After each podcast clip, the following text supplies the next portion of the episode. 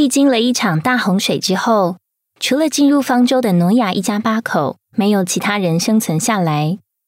现在，挪亚成了新地上的首领和地上一切人类的父。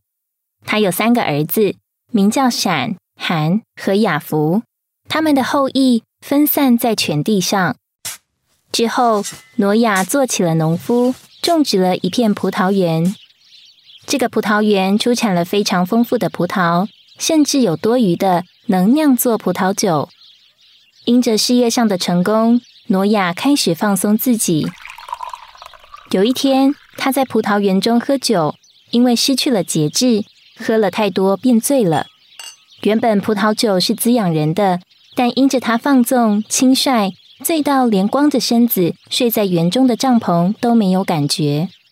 他的儿子韩进入园中时，看见爸爸光着身子，便急急忙忙跑到外面，告诉他的两个兄弟：“闪、亚福，你们两个快来看，爸爸喝醉酒，脱光身子睡在这里。”闪和亚福听见这件事，赶紧去拿了一件衣服搭在肩膀上，背对身子。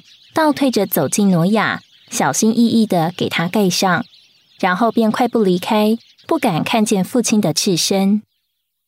当挪亚醒了，知道韩向他所做的事情，就说：“迦南当受咒诅，必给他弟兄做奴仆的奴仆。”同时，他也给闪和亚佛祝福说：“耶和华闪的神是应当受颂赞的。”愿迦南做闪的奴仆，愿神使亚佛扩张，使他住在闪的帐篷里；又愿迦南做他的奴仆。其实这件事情若按着行为来说，是挪亚错了，他不该喝醉酒。可是韩因为没有看见权柄的严肃，他看见失态的父亲，不但没有一点羞耻伤痛的感觉，也不知道要遮盖，甚至出去张扬父亲的丑事，有了毁谤的行为。结果，他不仅失去神的祝福，更受到咒诅。挪亚的失败就成为闪、韩、雅福的试验，写明谁是顺服的，谁是背叛的。若是我们去看历史，当初挪亚的咒诅和祝福，在神行政的对付下，都一一应验了。长子闪后来往东迁移，成为希伯来人，也是犹太人的祖先。神乃是闪的神，所有与神、与神的福音、与基督并与救恩有关的事，都是从犹太人出来的。次子韩后来往南迁移，成为黑人的祖先。他的儿子古时是伊索皮亚人的祖先。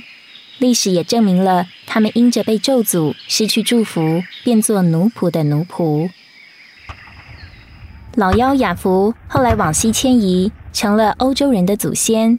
自从哥伦布时代以来，过去五个世纪，欧洲人在政治、科学、艺术、技术及贸易各方面都不断在扩大中。后来又移民到美洲，美国人成了欧洲人的扩大。至终，欧洲文化更借美国扩展到全世界。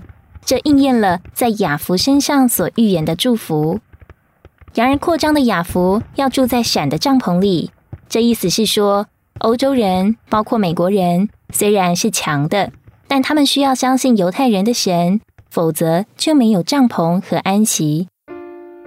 挪亚得着神的祝福后，又失败了的例子，给我们一个警戒：每当我们在神的祝福下经历成功时，必须谨慎，不该过于高兴。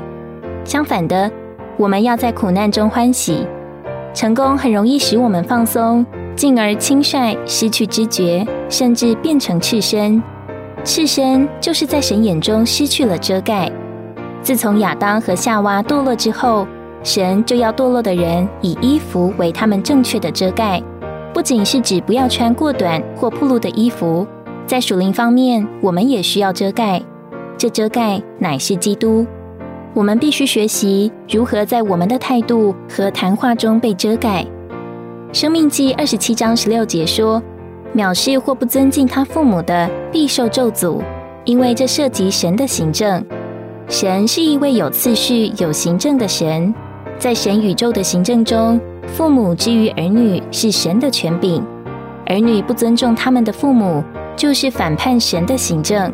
他们是对神在地上的代表权柄不尊重，他们这样做就要受到咒诅，失去神命定给人的祝福。以弗所书六章二到三节清楚的告诉我们：若尊敬父母，必得长寿的福。生活正常，你也会知道怎样做智慧人。若是考虑到自己的地位和神的行政，韩就不该将父亲的羞耻告诉他的弟兄们。因为轻看神的行政，他就失去了祝福。相对的，韩的兄弟闪和雅福认识且尊重神的行政，他们对父亲的赤身一眼都不看。他们所做的不但是对的、道德的，更是完全在神的行政之下。凡是神在地上所设立的代表权柄，父母、老板，甚至牧者等等，都是神所设立的权柄。他们虽然有可能会软弱或失败，但他们能够刚强的代表神的行政说话。我们该顺服且尊敬的，不该随意的批评他们，却要守住自己的地位，以免触犯神的行政。